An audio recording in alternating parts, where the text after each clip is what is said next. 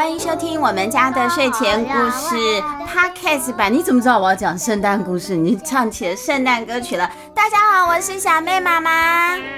军歌我要问，你是小狼啊？我是小妹，我不是小妹，我不是小妹。好好好，好，不要唱奇怪的歌了。好了，我们今天呢要开始说的故事是跟圣诞节有关的。没有关。哎，已经快要到圣诞节了啦，所以我们要开始准备圣诞节故事给小朋友了。首先，第一个要跟大家说的故事呢，是来自于小兵出版社出版的《圣诞老婆婆》，文李光福，图徐建国。我们来说说圣诞老婆婆的故事吧。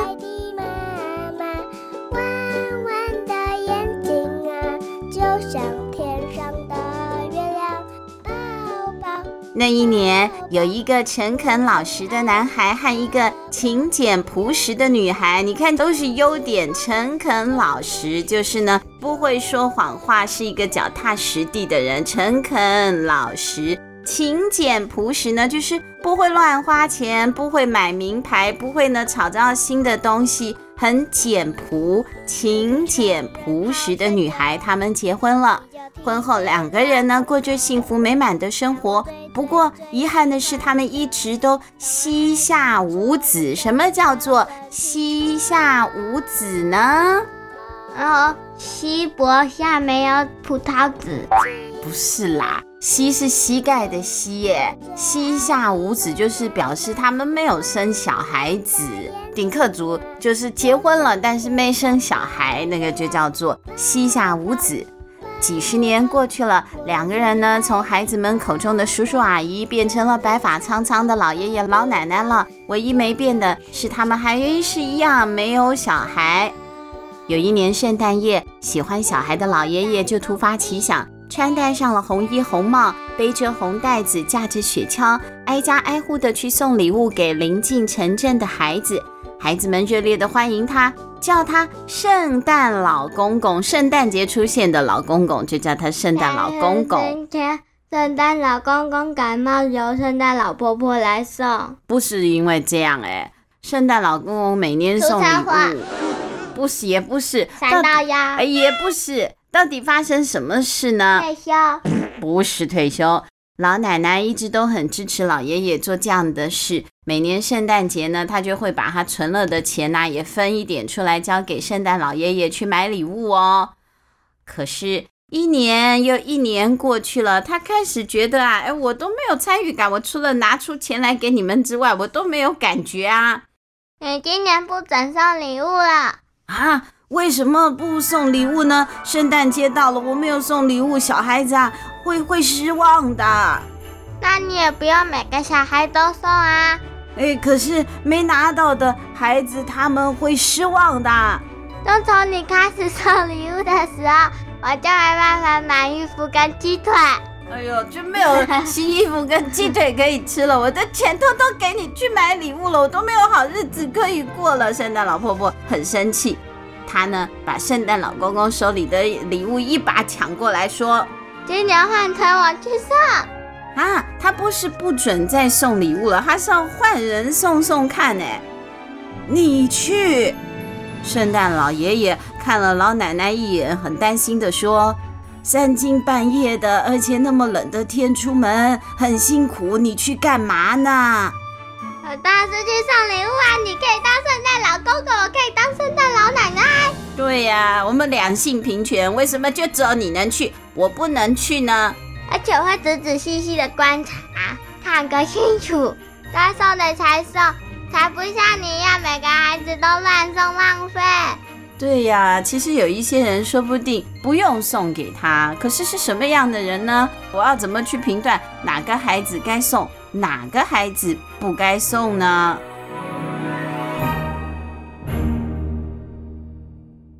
圣诞节当晚，孩子们参加了庆祝活动之后，参加了军钩标，嘿，军钩标哈，就各自把袜子挂在床头去睡觉啦。每一个孩子的脸上都带着期待的微笑，希望圣诞老公公能够送来他们最想要的礼物。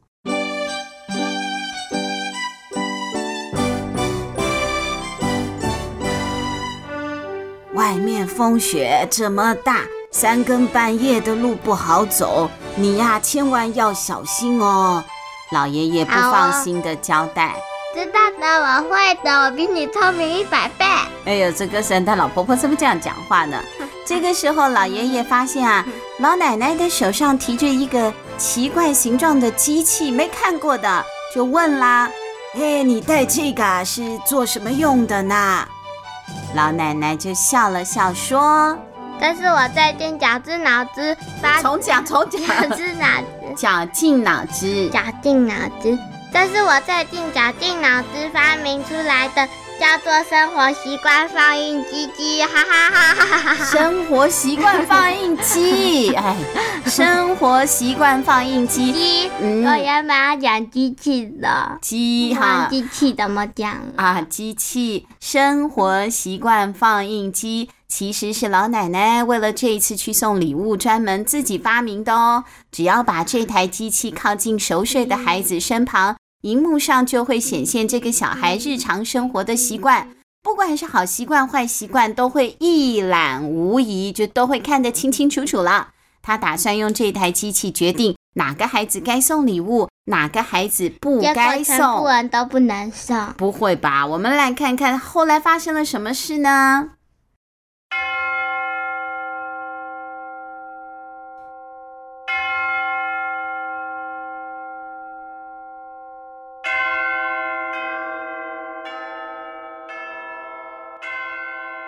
午夜一过，老奶奶驾着麋鹿拉行的雪橇，缓缓地出发了。历经了千辛万苦，老奶奶终于来到了邻近的城镇。她从来没有出来送过礼物啊！看到眼前这么多房子，正在犹豫着该从哪一家送起才好呢？有一栋华丽的五层楼豪宅耶，就出现在她的眼前了。她看了一看，笑笑说。这个房子长得最高最显眼，我来看它吧。我来先送送这一家看看吧。哎呦，哪一个小朋友先举手，我就先点他的名。哪一栋房子长得最高，我就先送他。这老奶奶的呃逻辑概念大概就是这样。老奶奶不声不响的摸进了豪宅了，眼前突然一亮，高级酒柜、真皮沙发、大理石地板，还有电梯耶。这装潢超级高级、超级豪华的，高级的让他啊都大开眼界了。因为他们自己是很殷实、很简朴的家庭嘛。哎呦，看到这样子的豪宅啊，他吓了一跳。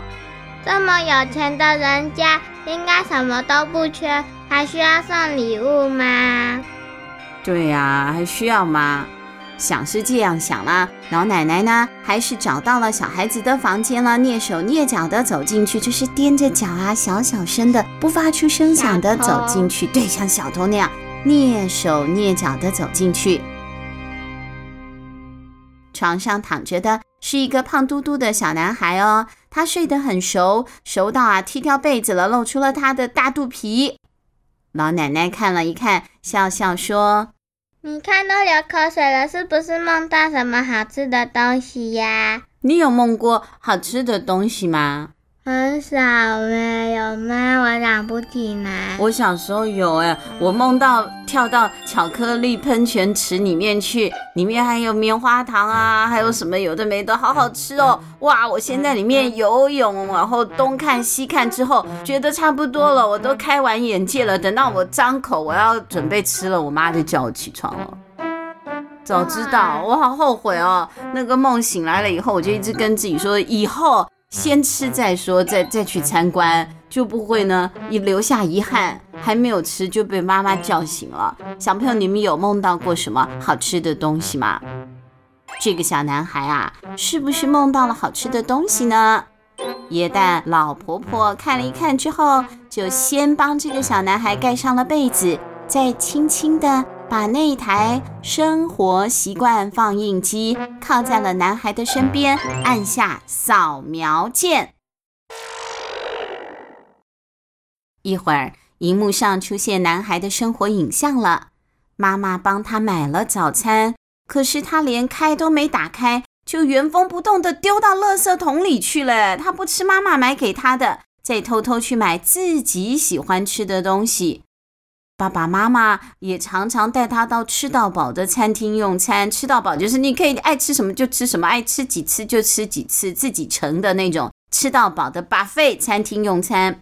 他夹了好几盘食物哦，每一盘啊，却都只吃了一两口就不吃嘞。老奶奶看了以后啊，太生气了。她是很节俭的人呢，看到这样的行为，真是受不了。她叹了一口气说。啊，这个不懂得惜物爱物的孩子，送给他礼物，他大概也会嫌不好，丢到垃圾桶里。不然把礼物改送给需要的孩子吧。说完，他就瞪了床上的男孩子一眼，又看看床头的袜子，哇，还挂了一只超级超级大的大袜子！哎，老奶奶摇摇头，没有放礼物，就转身走出男孩的房间了。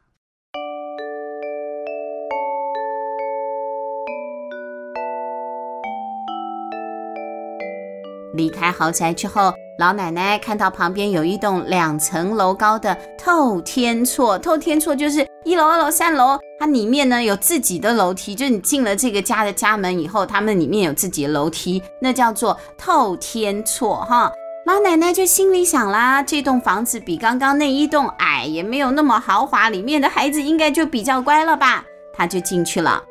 老奶奶溜进了屋子里。找到了孩子的房间之后，看到床上睡着一个长相很清秀的小女孩，她就把这一台生活习惯放映机靠在女孩的身边，按下扫描键，哇，马上就传出了影像喽。她看到了这个小女孩跟爸爸妈妈讲话的时候，不但臭着一张脸，态度爱理不理，很不耐烦，跟爷爷奶奶讲话也是。哎呀，你不懂啦，或者是你不要啰嗦好不好？哎呦，说这么没有礼貌的话，哎，然后这样跟阿公阿妈讲话，阿公会伤心哎，他们都玻璃心。哦，对啊，你怎么可以跟阿公阿妈这样讲话？阿公阿妈这么无条件的疼你们哈，被骂说什么你不懂啦，不要啰嗦啦，阿公阿妈的心就漂亮漂亮，玻璃的小心脏就要碎了，很伤心哎，不可以。哎呀，不只是这样哦。放映机还传来的画面是，他在学校对师长也是这样的，跟同学也不打招呼，是一个没有礼貌的小孩。老奶奶看了一眼，脸一垮，不高兴地说：“这个不孝顺的父母，不是不孝顺的父母，是不孝顺父母。他父母说不定很孝顺。这个不孝顺父母，不尊敬长辈，又没有礼貌的小孩，如果给他礼物，我就是老眼昏花。”头脑混沌了，嗯，我就是啊，头脑不清楚了。说完，他看都不看女孩一眼，就怒气冲冲的转身了。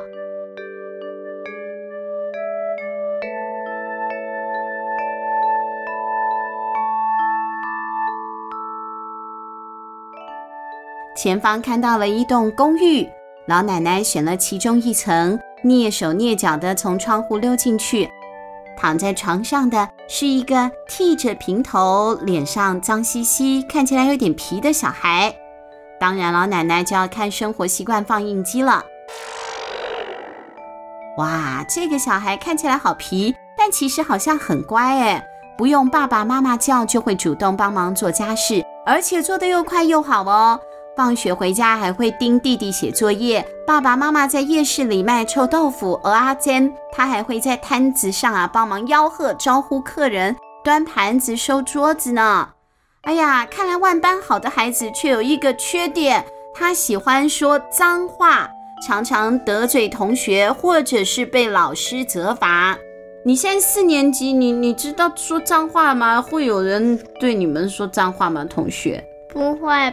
大概只有六年级那些的啊，那拜托你到了六年级不要这样、哦，说脏话不好的，攻击别人的话语又不好听，也没有礼貌，口出秽言。为什么说是脏话就是不好的嘛？肮脏的有干净的哦，肮脏的，你为什么偏偏要让你的嘴巴吐出来肮脏的东西呢？就像便便，我们是从屁股拉出来的，那你为什么要从嘴巴里面丢出屎来呢？那不是很臭吗？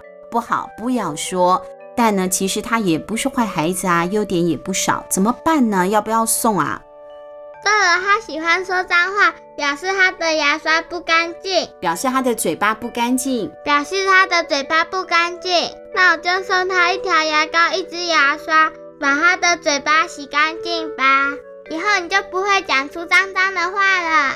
终于送出了第一份礼物，老奶奶好开心哦。后来，她又到了另外一个房间。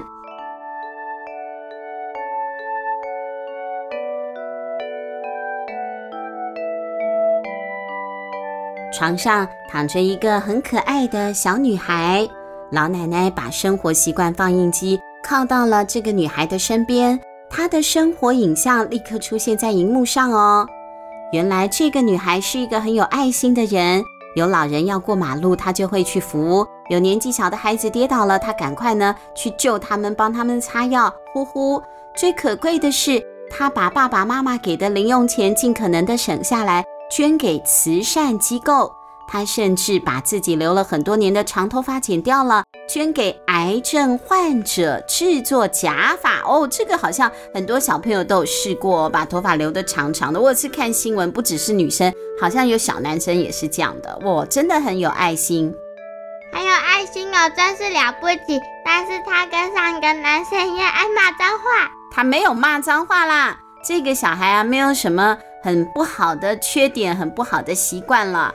老奶奶觉得好开心哦，她毫不考虑的从袋子里面拿出了一个设计精美的铺满，放进床头的袜子里，心里想：这个小朋友会捐钱，也会出力帮助弱势，很有爱心，送一个铺满，相信他会喜欢，也会好好运用的。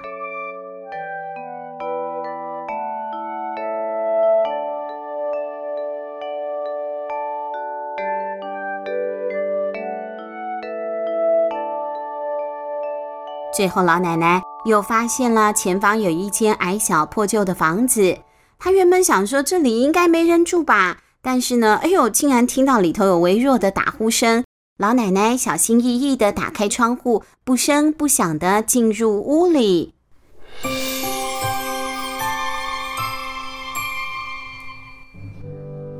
屋里的空间好小哦，除了床，只有简单的家具，还有三张椅子和一张桌子。床上睡着三个人，有一个小女孩，还有她的爸爸妈妈。老奶奶轻轻巧巧地把生活习惯放映机放到女孩身边。上下学的途中，女孩一边走一边捡起路边的铁铝罐和宝特瓶带回家。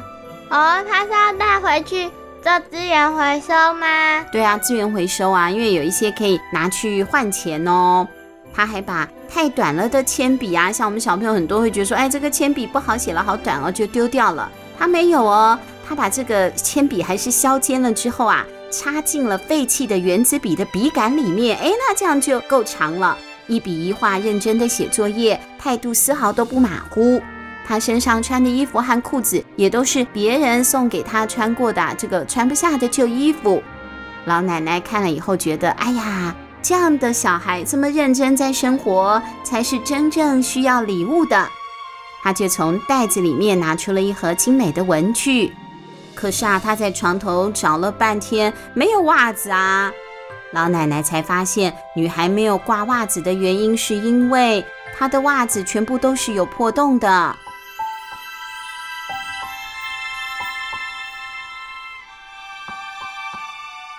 老奶奶一阵心酸，轻轻地把文具放在了女孩的枕头旁边，并且多放了一套的新衣服，还有两双有着可爱图案的袜子。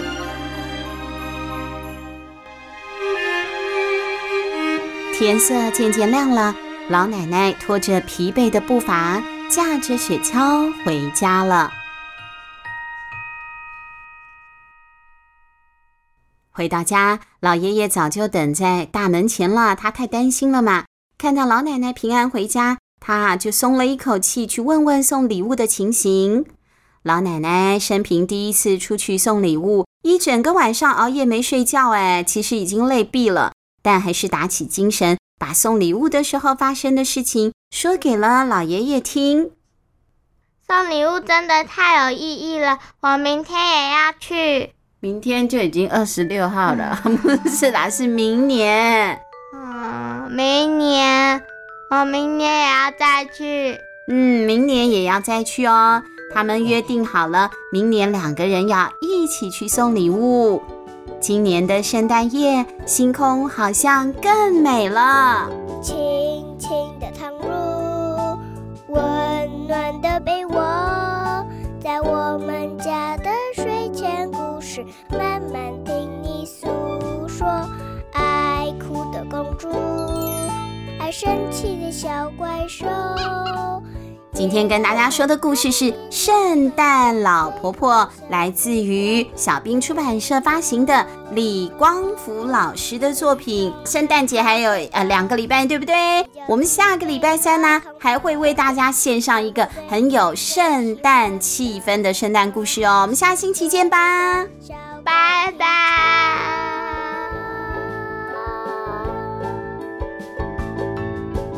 在梦